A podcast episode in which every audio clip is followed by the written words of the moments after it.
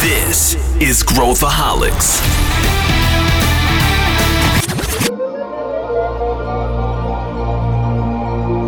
This is Growthaholics. Olá, aqui é Pedro Van Gertner, sou o CEO da ACE e esse é Growthaholics, o podcast para quem adora inovação e empreendedorismo. Esse episódio faz parte de uma série que a gente está fazendo agora no final do ano para discutir as diversas tendências em várias áreas e a gente está chamando pessoas da ACE para discutir essas tendências de uma maneira bem fluida, onde eu também sou um participante desta conversa. E hoje eu tenho aqui dois convidados de peso. Arthur Garuti, como está você? Fala Pedro, fala Julia, bom demais estar aqui mais uma vez. Hoje num formato um pouco mais acalorado, né, de discussões. E eu estou bem contente, bem é, ansioso aqui para o que vamos discutir. Boa. E também a já veterana Julia Lasseri. Tudo bem, Julia? Tudo ótimo, ó, terceira vez, pede música no, no Faustão, então vamos que bora. Boa! E hoje o nosso tema aqui são as tendências em negócio. O que a gente tem feito é alguém joga uma tendência, a gente sai discutindo o que, que a gente está, o que, que significa essa tendência, se concorda, se discorda. Então vamos começar aqui. Júlia, joga a primeira tendência aí na roda. Hoje a gente vai falar das tendências em negócios, né? É importante, a gente vai falar sobre o mundo dos negócios em geral, o que, que a gente está vendo aí.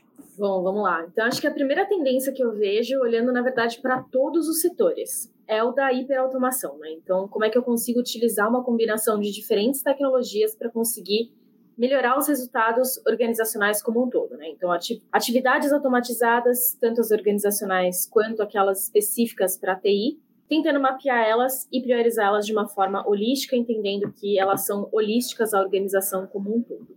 É, eu concordo. Eu, eu acho que essa é uma eu acho que essa é uma tendência que vai ter um impacto bem relevante, né? Não sei o que, que o Arthur acha, mas se a gente for ver aí o low code, no code, como a gente vem falando, né, automatizando, é, permitindo, dando assim mais recursos, né, inteligência artificial também, tudo isso dando, uh, né, e eu, eu acho que quando a gente vê o que está acontecendo nos Estados Unidos onde a Amazon, por exemplo, subiu o, o salário mínimo dos trabalhadores aí dos uh, armazéns. Isso impactou toda a cadeia, né? Como ela é uma grande empregadora, impactou restaurante, impactou uh, uh, serviços em geral e eu estava lendo a biografia do Ray Kroc, Arthur. Essa é um dos livros que a gente ah, tem que falar no nosso.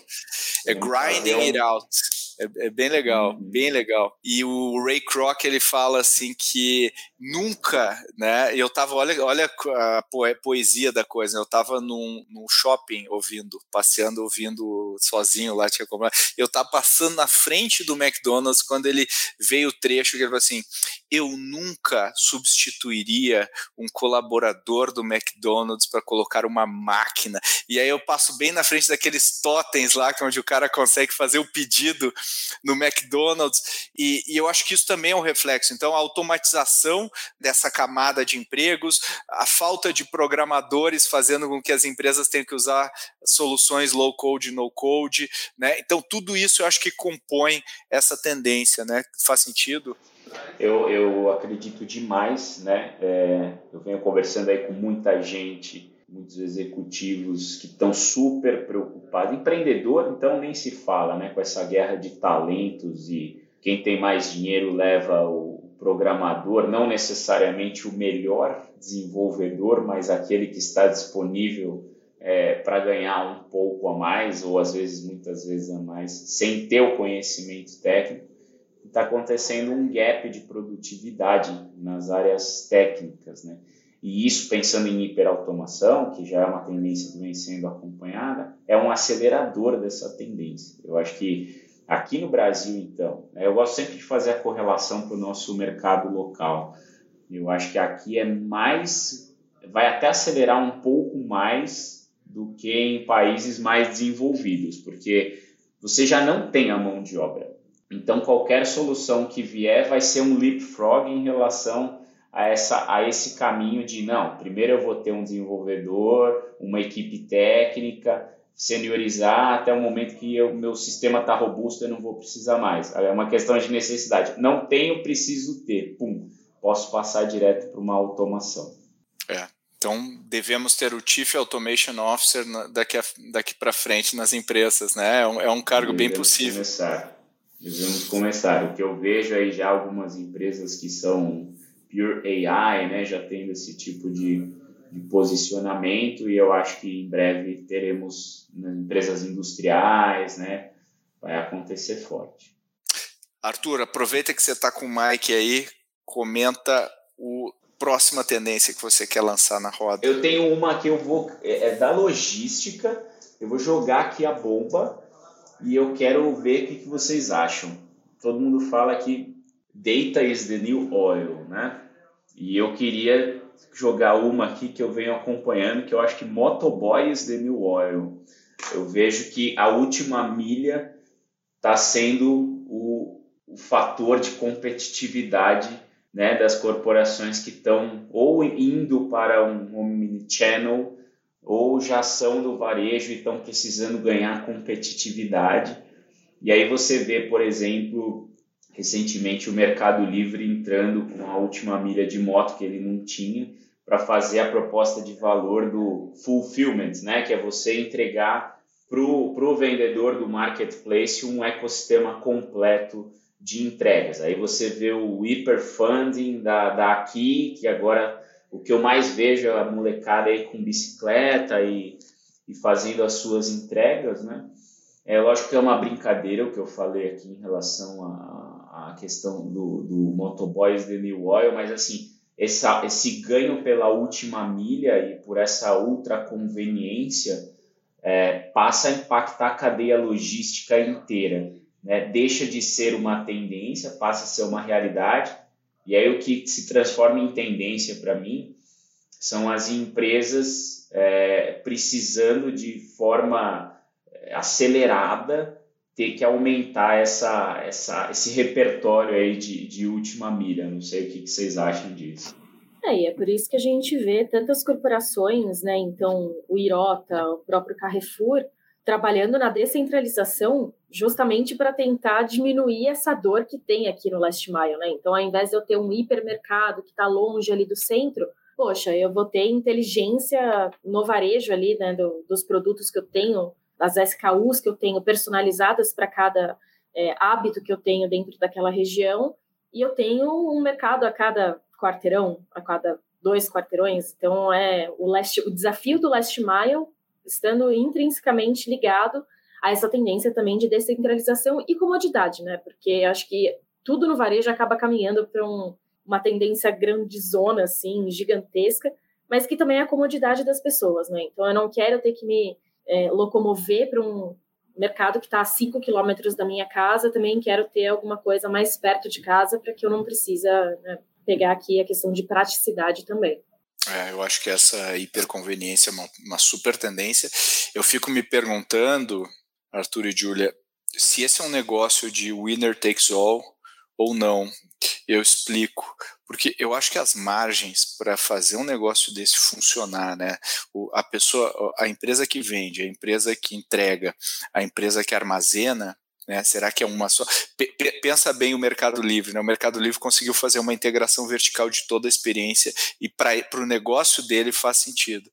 Agora, dark stores, entrega na uh, última milha, eu acho muito, muito complicado fechar a conta sem ter uma escala colossal e a gente está vendo muitos players aí, né? Resta a gente se perguntar quem que uh, vai liderar, quem que vai estar tá na linha de frente desse, desse mercado. Não sei se faz sentido, Arthur, isso para ti.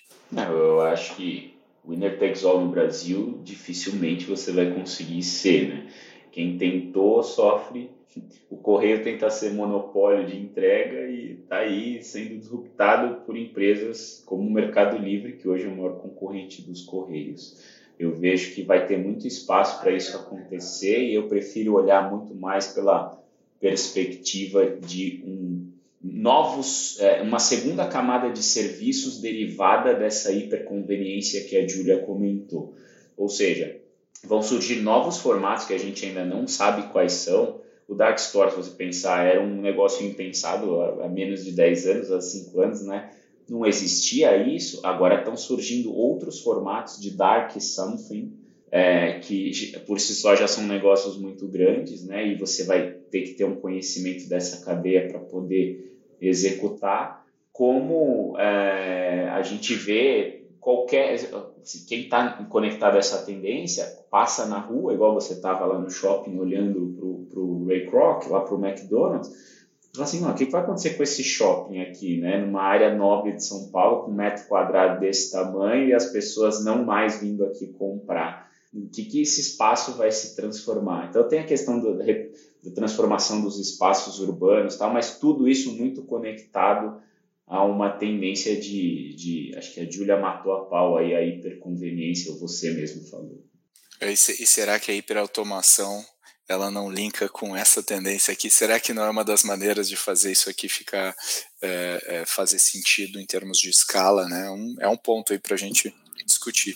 Mas e aproveitando. Que sim, viu, Pedro? Eu acho é, que a, hiper... é, a hiperautomação ela vem aqui para dar essa visibilidade, porque até então é, a gente tinha essas ilhas de automação, com atividades isoladas. Eu sou TI, eu vou fazer as minhas automações, eu sou marketing, eu vou fazer as minhas automações. E a partir do momento que vem essa pauta de hiperautomação, eu, como um, um organismo único, vou pensar em todas as automações que impactam todas as minhas áreas.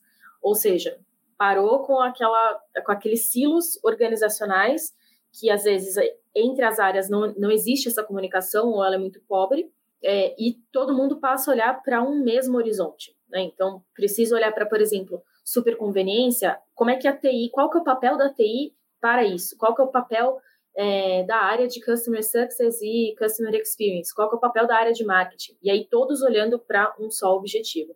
Aproveitando aí, Julia, qual a próxima da nossa lista? Olha, eu diria que é esse Total Experience, né? Que se a gente pudesse colocar um nome mais sexy para essa super conveniência, acho que é, a somatória de todos os tipos de experiência que a gente tem. Então, Customer Experience, né, que é a experiência do consumidor, User Experience, que é a experiência do usuário, o Employee Experience, que é a experiência do colaborador, e o Multi Experience, que é a experiência múltipla.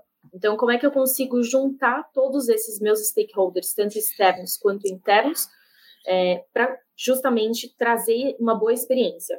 É, então, estou olhando para o consumidor, mas eu estou garantindo que dentro de casa os meus colaboradores também estejam felizes em deixar os consumidores felizes, né, como uma consequência.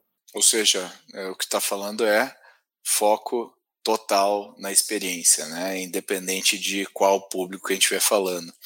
E eu me pergunto, te ouvindo aqui, se, queria ouvir o que o Arthur acha, se a gente tem hoje no Brasil, né, é, pensando aí no, Chief Experience Officer aí, se a gente tem hoje no Brasil capital humano para saber mapear experiências, mapear jornadas. Você acha que você acha que essa é uma tendência também, Arthur, pensando na no fim da vantagem competitiva sustentável como a gente vive hoje e, e isso vai ser vai ser o mínimo necessário para as empresas competirem em alguns mercados. Como é que você vê isso, cara? É, assim, não à toa a gente montou a Future Dojo, né, Pedro? Eu, eu, eu, vejo que o brasileiro é muito criativo, ele é empreendedor por natureza e está sempre buscando formas de reinventar as relações de consumo, mas uma transformar isso um pouco menos em arte, transformar isso mais em ciência, é, dá para você olhar como um gap, tal qual o gap de profissionais de tecnologia como um todo, ou você olhar como uma oportunidade para quem hoje está nessas áreas que a Jill comentou, né, de marketing, customer experience, customer success, vai ter que aumentar o cinto de utilidade desse profissional, ele passa a ser quase que um, eu gosto muito de usar a analogia do clínico geral de empresas, né, ele passa a ser um consultor onde o cliente, onde o paciente dele é o cliente, ele precisa fazer uma engenharia reversa dessa experiência para é, ganhar aquele cliente, reter aquele cliente principalmente, né? Porque hoje retenção com as barreiras de entrada e custos de transição cada vez mais baixos, você muda da noite para o dia eh, sem muito sem muito esforço. Então aqui vai vai muito, eu acho Pedro que existe uma grande oportunidade para profissionais se reinventarem e, e serem esses Chief Experience Officers é, já em 2022. Né? É, é, eu acho que tem muita oportunidade aí. Se a gente for pensar quantas empresas né, cresceram e criaram suas marcas em cima da experiência, né? E, e eu estava vendo um podcast que a gente compartilhou esses dias no Slack do Systrom lá do Instagram.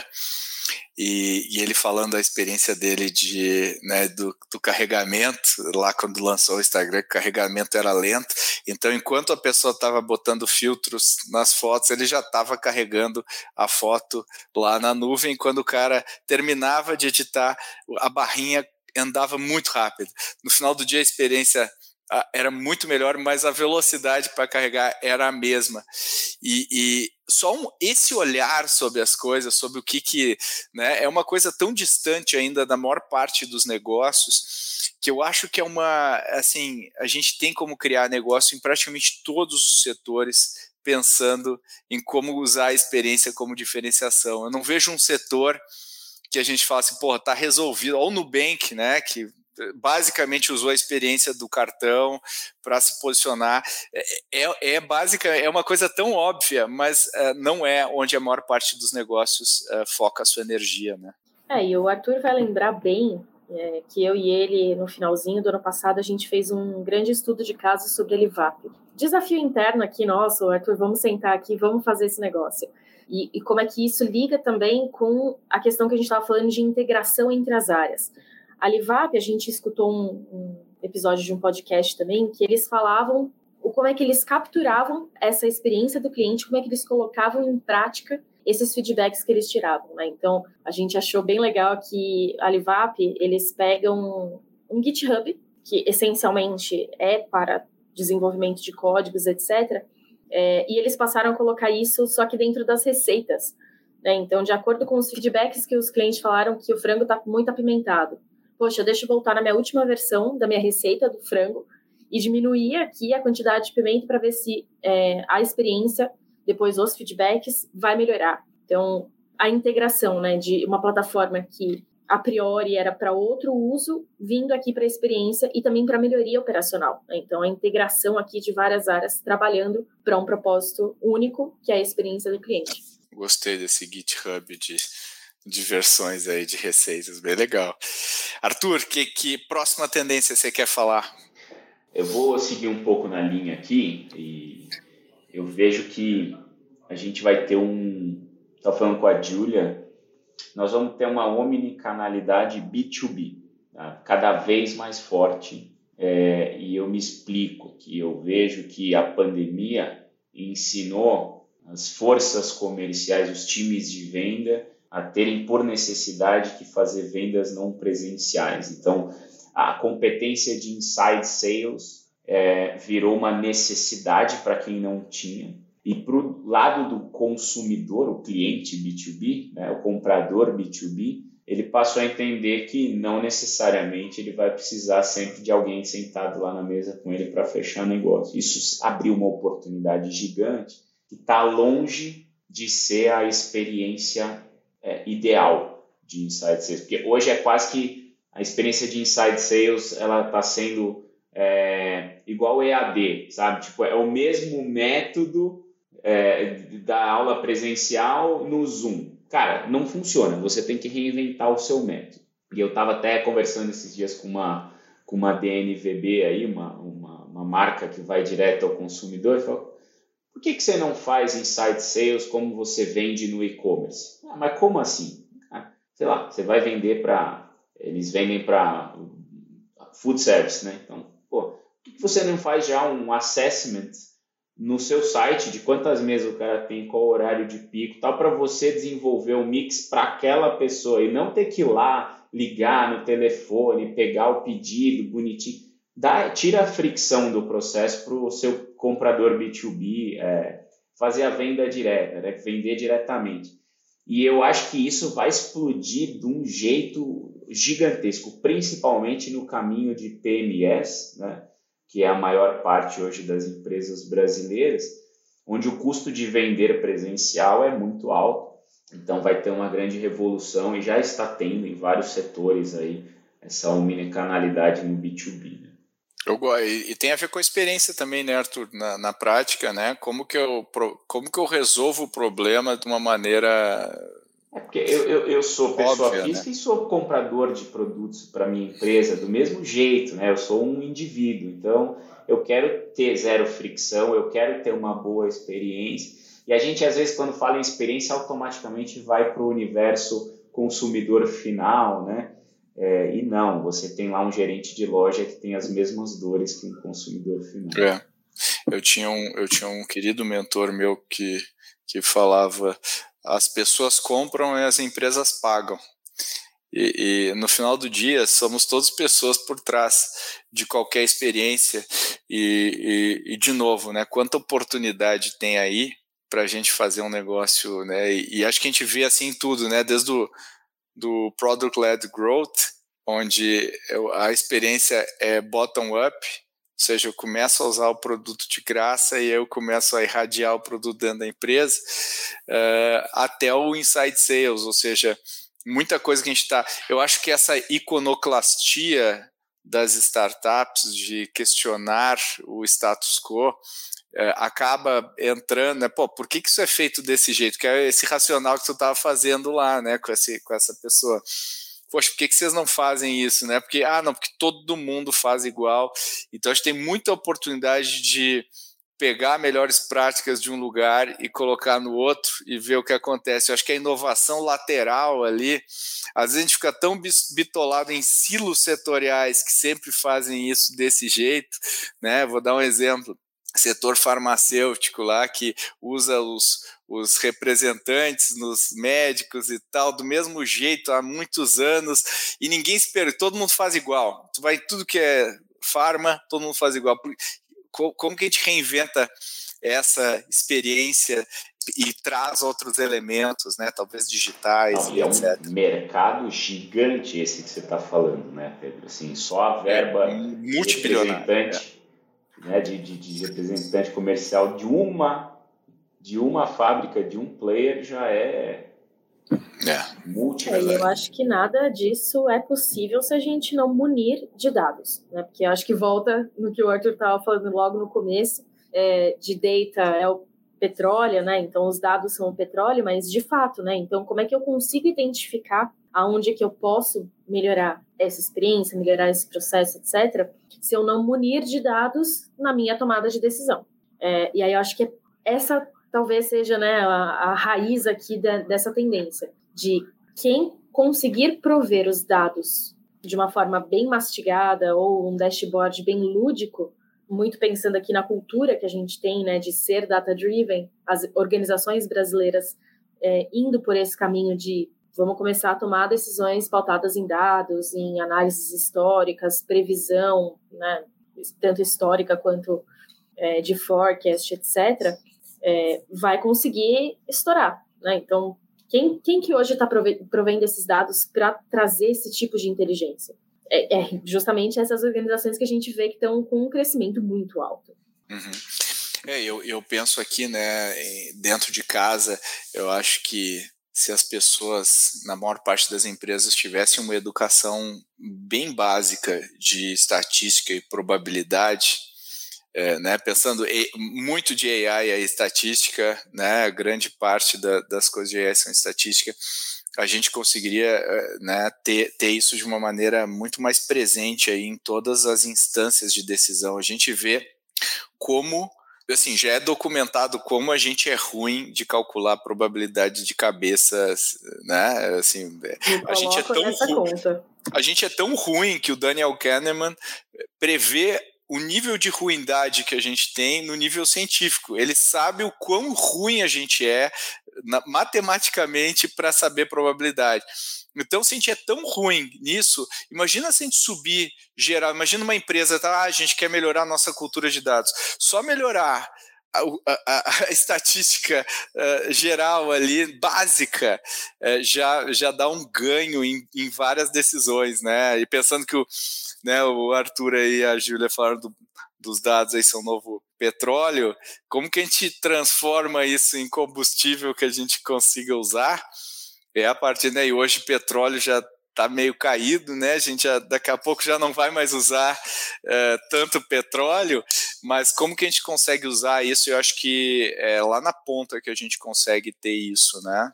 É, e aí eu já emendo com uma nova tendência, que já deixou de ser uma tendência, mas acho que ela vai ser potencializada a partir do ano que vem, que são os treinamentos corporativos. Né? Eu entendo que eu tenho uma necessidade de especialização, é, entendo que esses profissionais são caros no mercado, então cabe a mim, organização, treinar esse profissional é, para que ele se molde às necessidades que eu preciso naquele momento, entendendo quem que tem a necessidade, quem que quer aprender sobre aquele assunto. E então eu crio aqui esse meu exército de especialistas, esse meu exército de pessoas que têm uma habilidade específica para a minha organização na minha realidade. Eu, eu acho que o treinamento corporativo, né, Júlia, até é um pouco do que o Arthur falou, né? De as empresas pegavam a experiência que a gente tinha na sala de aula e, e transformavam em treinamentos corporativos. E é difícil a gente encontrar uma empresa que tenha falado assim: o segredo do nosso negócio é a nossa universidade corporativa. É difícil eu chegar em empresas como o McDonald's, que tem a Universidade do Hambúrguer, ou a, a, a GE lá nos seus bons tempos aí de universidade corporativa, a Disney, mas é difícil, e, e, a maior parte dessas empresas, ela criou um, próprio, um modelo próprio, muito casado com a cultura, com o que ela está fazendo. É muito difícil, mas hoje a gente tem um agravante que não é só aculturar as pessoas, a gente tem um agravante que é um absoluto déficit de profissionais para viabilizar o, a continuidade do crescimento do negócio, né? É uma questão de sustentabilidade do negócio hoje. Então, o que a gente está vendo é que as empresas estão assumindo o lugar das universidades para complementar a formação das suas, uh, das suas pessoas, né? É, e aí eu problematizo, né? Deveria ser uma responsabilidade das organizações, dado muito de know-how né, das universidades, ou de fato a gente está caminhando e a gente só tem que aceitar esse cenário, né? Então, problematizo essa questão entendendo papéis e responsabilidades aqui. Sim, bom problema que eu não vou saber ajudar na resposta, mas é bom para a gente pensar, né, sobre isso. Assim. É, é, eu acho que é, um, é, um, é, uma discussão, assim, acho que as universidades assim, certamente não conseguem acompanhar a demanda. A demanda, né, imagina um curso superior de quatro anos, em quatro anos o que, que acontece no mercado numa determinada profissão. Então, claramente esse modelo está que, quebrado, né, mas para consertar esse modelo Uh, não é só as universidades quererem, a gente tem o órgão regulador, a gente tem. Uh, esse é um problema global, não é um problema só uh, brasileiro. E, e, vamos lembrar também que boa parte da população não sabe nem interpretar um texto. Então a gente também tem diferentes graus de, de desse problema na nossa sociedade.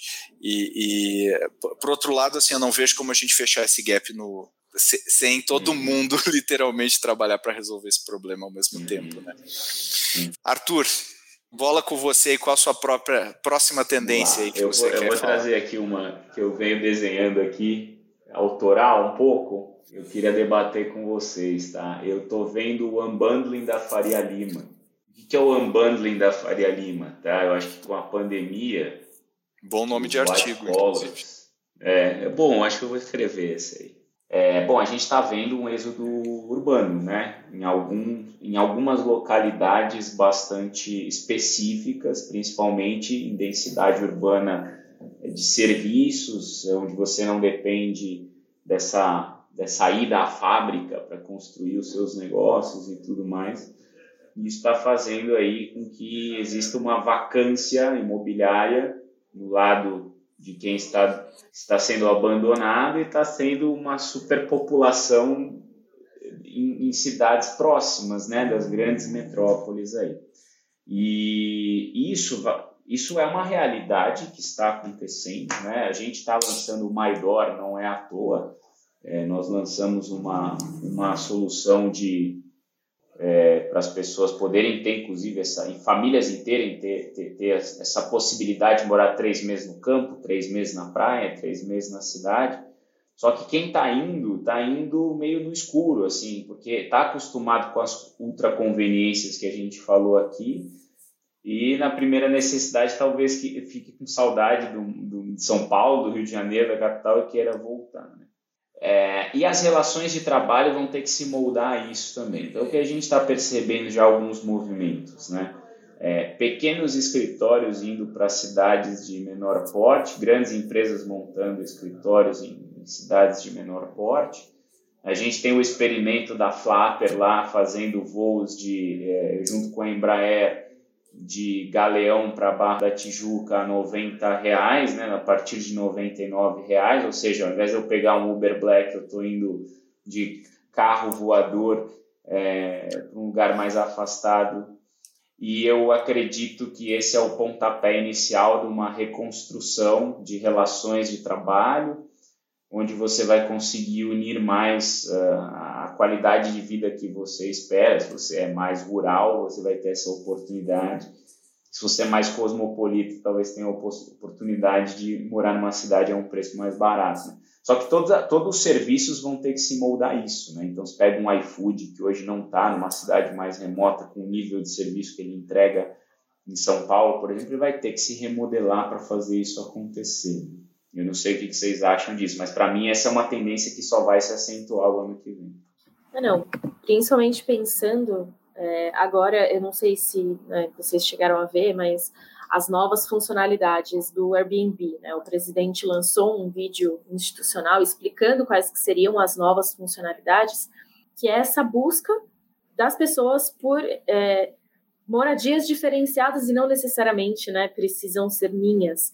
Então, aquela ânsia por experiência, aquela ânsia por coisas que eu nunca tinha visto antes, vindo nisso, né? Então, é a reconfiguração do que a gente vê como setor imobiliário e também do setor de experiência como um todo, né? Então, é, eu vejo uma intensificação de uma rápida, de uma, um iFood indo para cidades mais remotas é, e também pensando aqui nessa descentralização mesmo, né? Então, se antes as grandes varejistas não tinham a intenção de ir para essas cidades menores, agora a gente vai ver chegando cada vez maior. Então, para isso, a gente precisa também olhar para a infraestrutura, olhar para a questão de né, muito além do setor imobiliário aqui, de bens de consumo como um todo.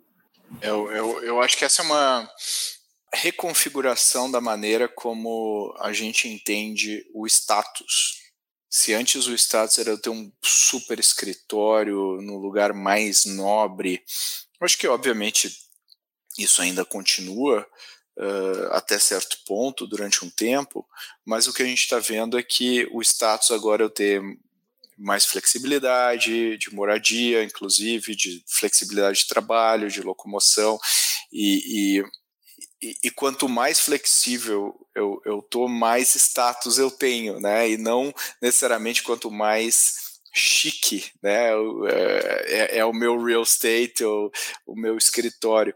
E, e eu acho que isso está diretamente correlacionado aos maiores talentos do mercado e não, né, ele começa pelos maiores talentos e essa é uma tendência que eu acredito que veio para ficar e ela vai dar ainda muita dor de cabeça para a maior parte das organizações que a gente está vendo isso já nas vagas que a gente encontra no se a gente olhar as vagas do LinkedIn e afins lá flexibilidade de spa, de lugar e tudo mais está virando um item né de, de para eu filtrar eu quero filtrar as vagas que me dão isso.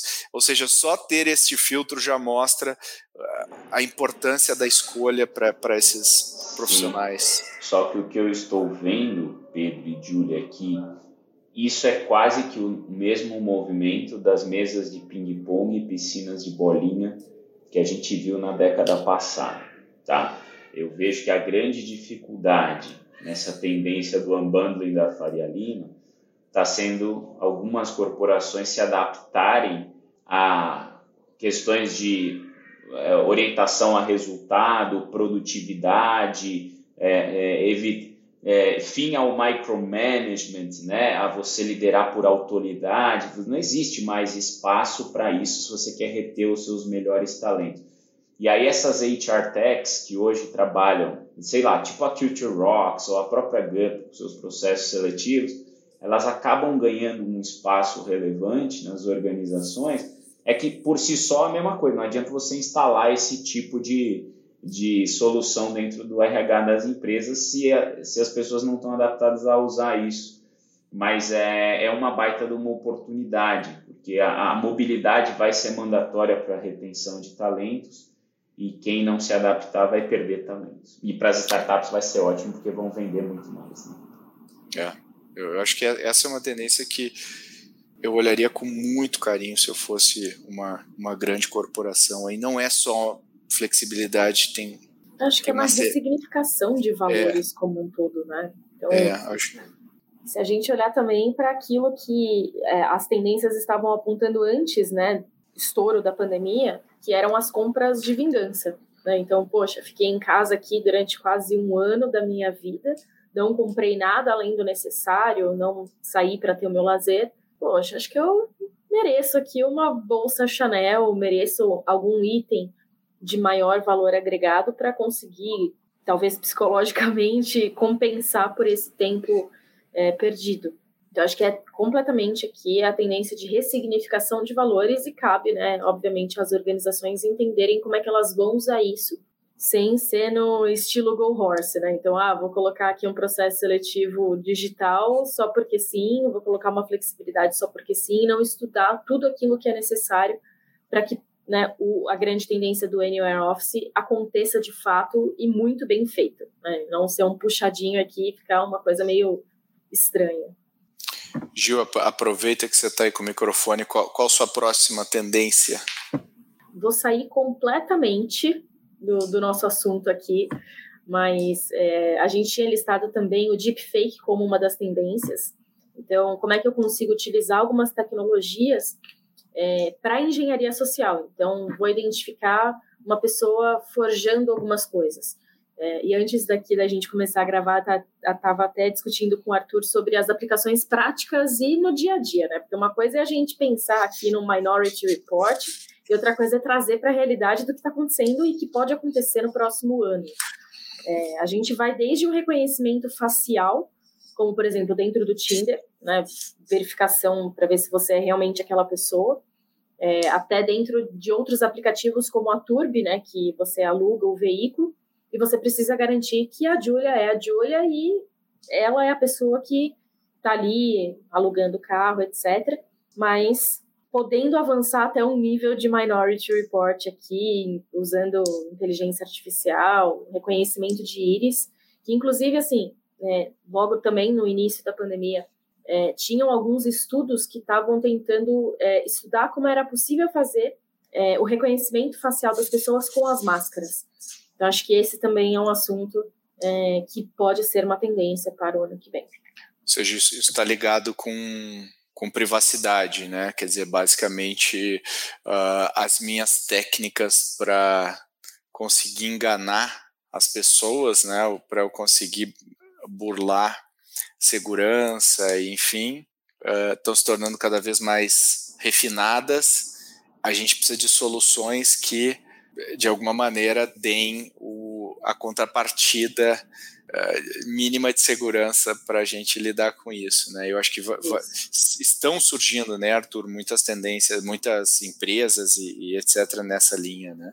Sim, eu acho que aí pensando um pouco em back-office das empresas, né, é, uma tendência que vai talvez ser recorde no Brasil ano que vem, é investimento em cibersegurança. Né? Certamente, o ano que vem, nós vamos ser a maior venda de cyber, soluções de cibersegurança da, da história aqui do país, acho que do mundo, provavelmente vai com certeza atingir as suas máximas, né?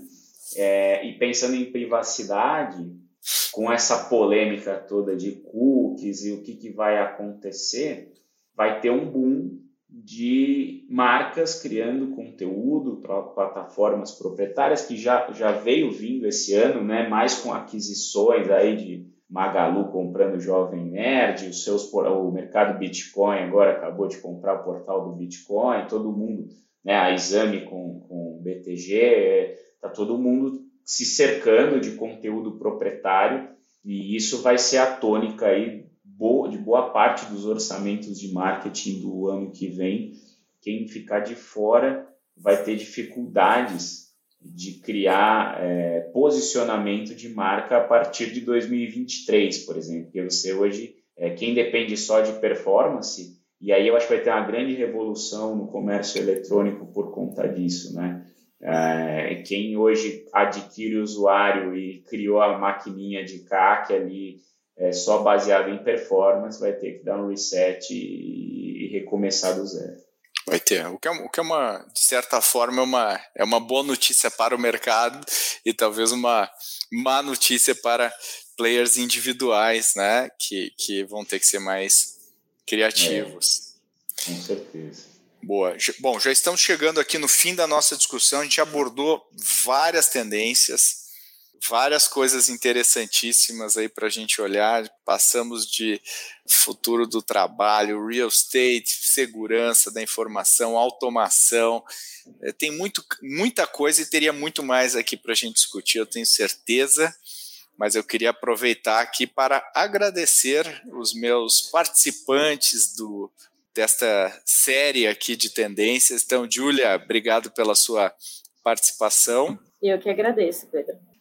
E Arthur Garuti, obrigado novamente aí com o sol batendo no seu rosto aí no final de Golden tarde. Hour agora. Golden Hour, ó, de uma, uma, uma, vitamina D.